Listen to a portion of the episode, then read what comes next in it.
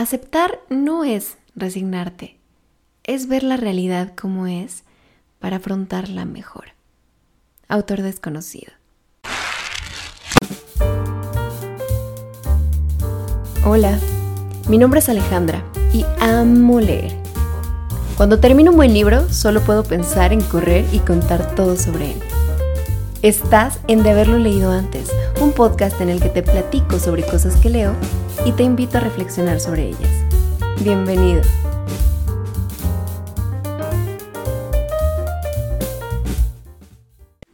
Hola, hola a todos, ¿cómo están hoy? Feliz lunes para todos los que escuchan el episodio justo el día que sale.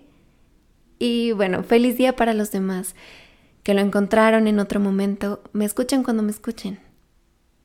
Les confieso que esta semana no me hice el tiempo de pensar sobre el tema o el libro del que quería platicar, así es que salió más orgánico. Solo tomé un libro cualquiera, con estampita dorada. Para quienes no saben, le pongo una estampita dorada a todos los libros que termino de leer. Lo un poquito y después de algunas páginas elegidas al azar, recordé que me encanta. El libro se llama Maybe You Should Talk with Someone en inglés o Deberías hablar con alguien en español.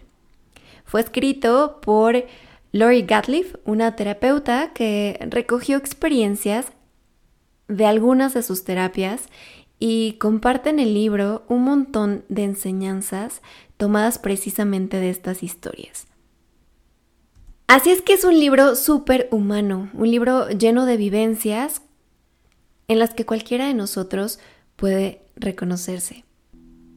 Hoy te quiero compartir una historia que básicamente es uno de muchos capítulos del libro y solito te vas a dar cuenta del impacto que pueden tener los mensajes de Lori.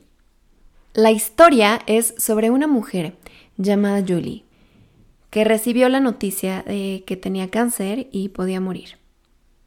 Va a terapia Julie con Lori diciéndole que se siente ingrata porque siente que la vida de repente acabó con todos sus sueños, con sus proyectos, con sus planes.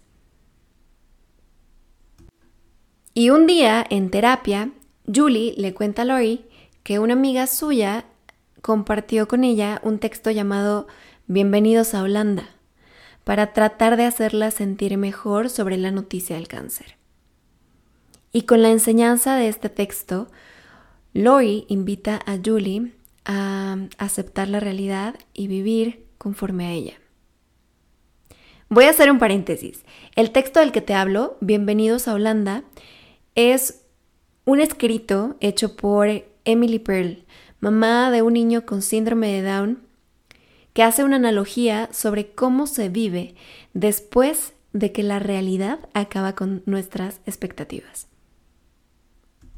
Quiero leerte el texto primero porque es bello y después porque creo que muchas veces nos pasa lo mismo que a Julie. Nos cuesta desprendernos de la idea de lo que pudo ser, de lo que queríamos que fuera, de cómo queríamos que las cosas pasaran o cómo esperábamos y suponíamos y creíamos y queríamos que la gente reaccionara ante ciertas circunstancias. Y a veces perdemos más tiempo en el lamento de lo que no fue, o al menos no fue como queríamos, que en reaccionar ante lo que sí tenemos. En el caso de Julie, pudo perder un montón de tiempo y de energía preguntándose por qué a ella, por qué de esa manera, por qué esa enfermedad, por qué en ese momento, en vez de aprovechar su vida para vivirla como estaba. Y ya sé que suena más fácil de lo que es, pero de eso se trata, de saber que hay otra opción, aunque no sea la más sencilla. Y que la realidad no se cambia con lamentos o reproches, sino solamente con aceptación de lo que es y lo que podemos hacer con eso. Te cuento que hoy mi tío me dio un consejo. Me dijo, cuando manejes, no pienses en que los demás van a hacer lo que supuestamente deberían. O sea que eh, si dices, este cuate seguro se va a frenar porque acabo de poner las direccionales, mejor pienses, mm, no, igual y no se frena, mejor me espero a que me prenda las luces y me ceda el paso.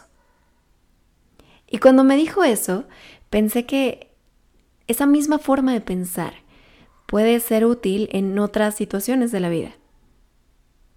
¿Cuántos no hemos caído en la trampa de pensar, no, seguro va a venir a acompañarme porque él sabe que lo necesito?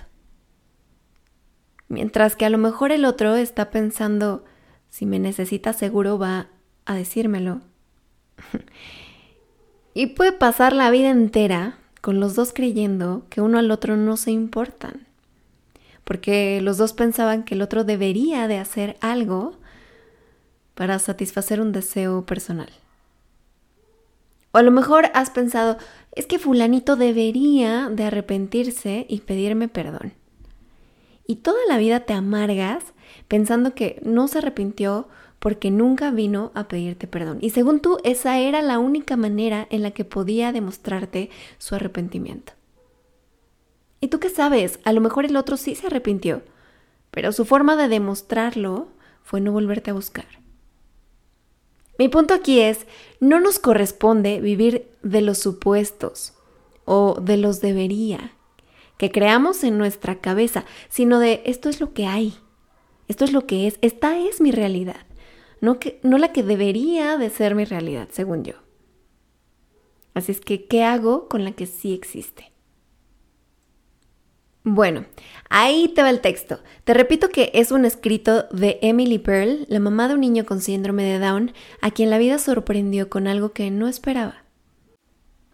Esperar el nacimiento de un hijo se parece a planear unas fabulosas vacaciones en Italia. Compras un montón de guías turísticas, haces planes maravillosos, el Coliseo, el David de Miguel Ángel, las góndolas de Venecia. Incluso puedes aprender unas cuantas frases en italiano que te van a venir muy bien. Todo es muy emocionante. Tras meses de ilusionada espera, llega el ansiado día. Preparas las maletas y te pones en camino. Varias horas más tarde, cuando el avión aterriza, un auxiliar de vuelo anuncia Bienvenidos a Holanda. ¿Holanda? Preguntas. ¿Cómo que Holanda? Yo compré un ticket para Italia.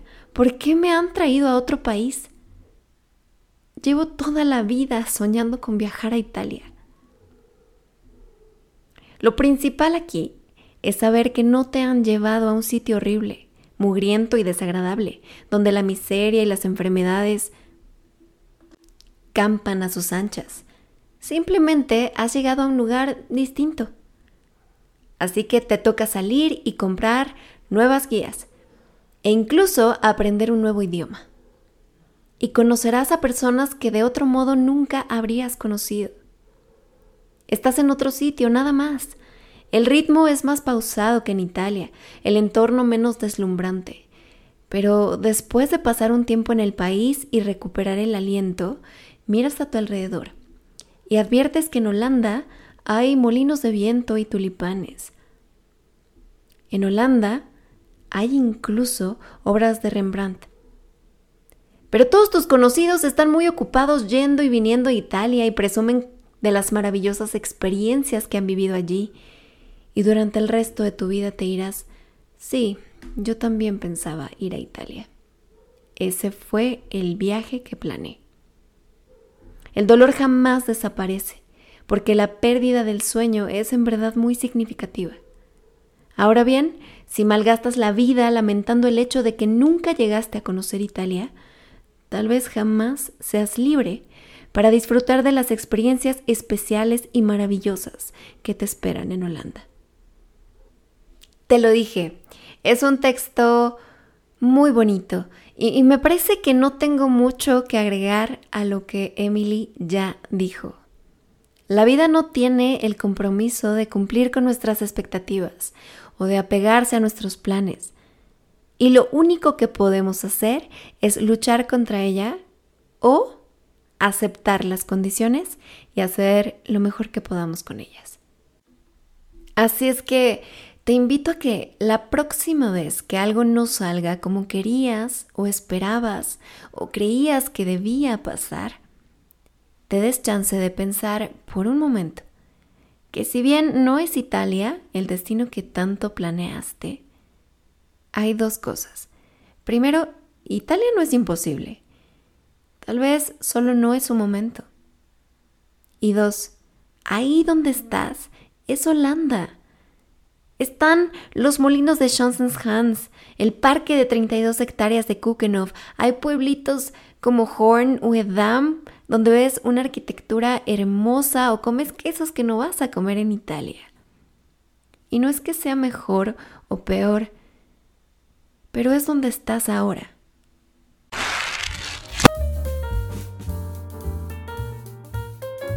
Esto ha sido todo por hoy. Me encantó compartir contigo. Si tienes algún libro del que te gustaría que habláramos, escríbeme. Estoy en Twitter e Instagram como de haberlo leído y de haberlo leído antes. Si el episodio te gustó, arróbame y ayúdame a difundir. Hasta pronto.